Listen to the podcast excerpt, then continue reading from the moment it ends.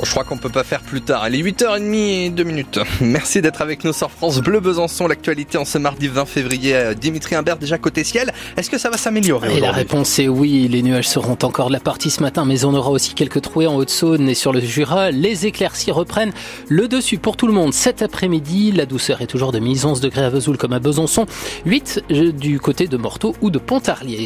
Euh, Pour la route à cette heure-ci, pas de grosses difficultés à vous signaler. Ça, c'est une bonne nouvelle. Prudence à vous. Cela fait 18 ans qu'ils attendaient ça. Les habitants de Danemarie-sur-Crète, près de Besançon, vont retrouver un lieu attractif sur l'ancienne zone du Bricostock, un espace de 3 hectares le long de la 4 voies laissée en friche depuis la fermeture du magasin en 2006, et où il devrait bientôt y avoir à nouveau des commerces ou des aires de jeux pour enfants. La mairie a racheté les, les lieux, ils sont plus d'une centaine avoir visité le site samedi avec le conseil municipal, avec plus de 3 hectares disponibles potentiels et grands, mais il doit respecter l'environnement, précise le maire de la commune, Sébastien Perrin. On a vraiment acté des choses et euh, ce qu'on veut avant tout, c'est qu'on ait un, lieu qui soit exemplaire d'un point de vue environnemental. L'objectif, c'est redonner un tiers du site à la nature et le reste, apporter euh, du service, répondre aux besoins de la, commune en termes de développement qui peut être euh, du logement étudiant, des services tels crèche, accueil petite enfance, hébergement senior, un peu de logement également, un peu d'habitat. Et on souhaiterait aussi faire une transition avec la zone d'activité pas qu'il y ait euh, une fracture entre la zone d'activité et cette zone-là, mais créer un petit village d'artisans qui puisse répondre à des besoins à la fois de développement économique, mais aussi à des besoins de la commune. C'est un soulagement pour la population parce que c'est 15 ans de friche derrière nous. Quand on va enfin mettre le, le, les premiers euh, tractopelles, ça sera vraiment un, un, vrai vrai soulagement, une, une, vraie fierté en tout cas. Le maire de Danemarie-sur-Crète, Sébastien Perrin, la commune devrait déposer ses demandes de subvention à l'État d'ici la fin de mois à, du mois avant un début de travaux prévus pour 2026.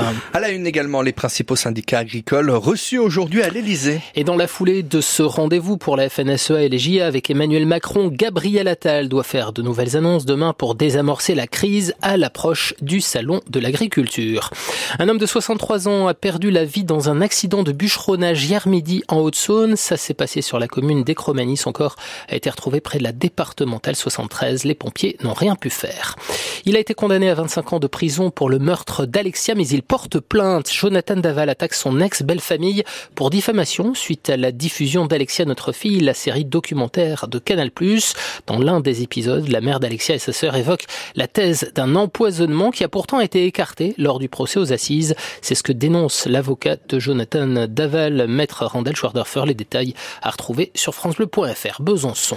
Il faudra bientôt payer pour utiliser votre argent, celui du CPF, le compte personnel de formation. La mesure est dans les tuyaux depuis des mois. Elle a été annoncée hier dans le cadre d'un plan d'économie de 10 milliards d'euros supplémentaires cette année. Cette participation forfaitaire des salariés à leur formation devrait permettre d'économiser 200 millions d'euros. Alors concrètement, cette histoire, ça va nous coûter combien, Cyril Ardo 10% du prix de la formation sera à votre charge. En bref, le calcul est simple. Si vous choisissez de suivre avec votre CPF une formation à 2000 euros, vous devrez débourser 200 euros.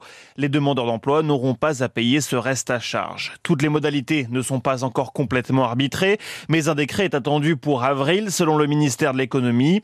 Bercy évoque une mesure juste et nécessaire dans un contexte difficile pour les finances publiques. La ministre du Travail, Catherine Vautrin, souhaite, elle, discuter avec les partenaires sociaux.